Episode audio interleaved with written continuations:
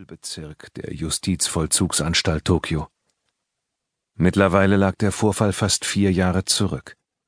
Chiara wusste nicht, ob die Vollstreckungen inzwischen eingestellt worden waren.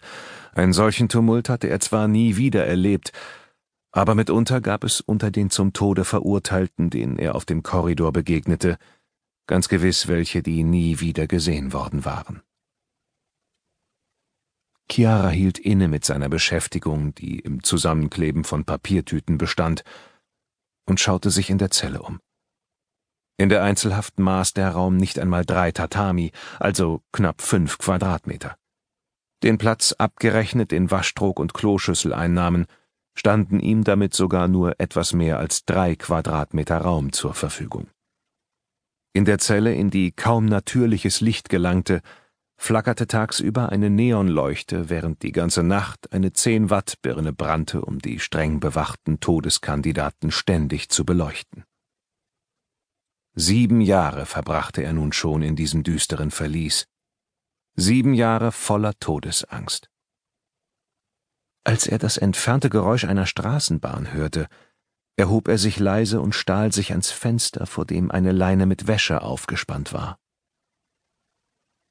Selbst wenn er die Glasscheiben des Schiebefensters öffnete, blieb die Umgebung wegen der Gitterstäbe und der Plastikverkleidung für ihn unsichtbar.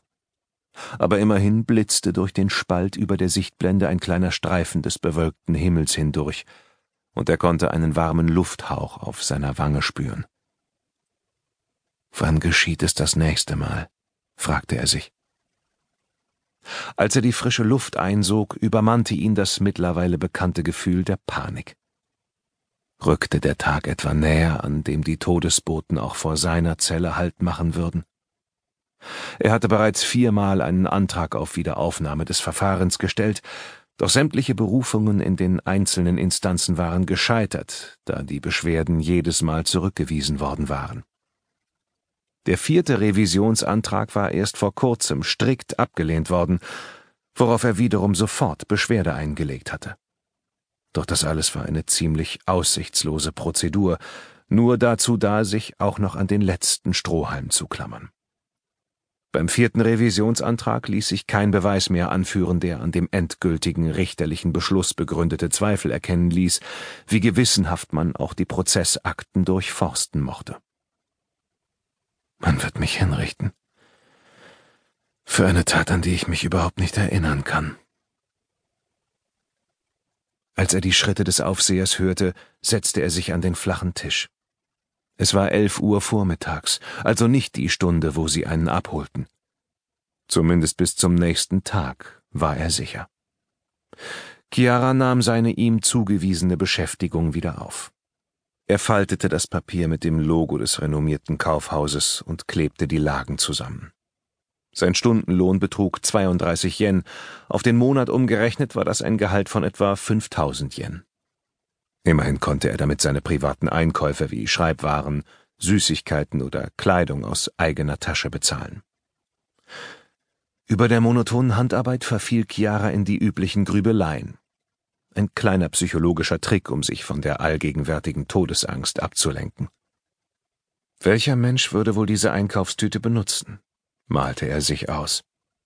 In der Regel waren es doch Frauen, die in einem Warenhaus einkaufen gingen.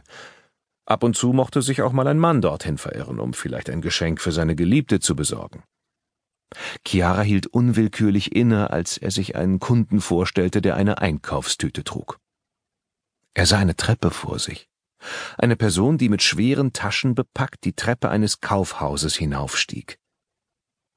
Wieso beschäftigte ihn diese Gestalt so sehr?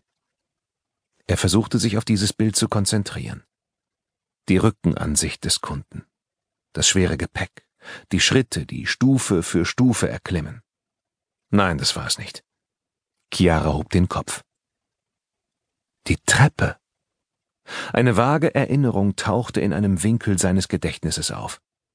So war es. Ich selbst bin damals eine Treppe hochgelaufen. Gerannt, in Todesangst, genau wie jetzt. Eine Treppe hinauf.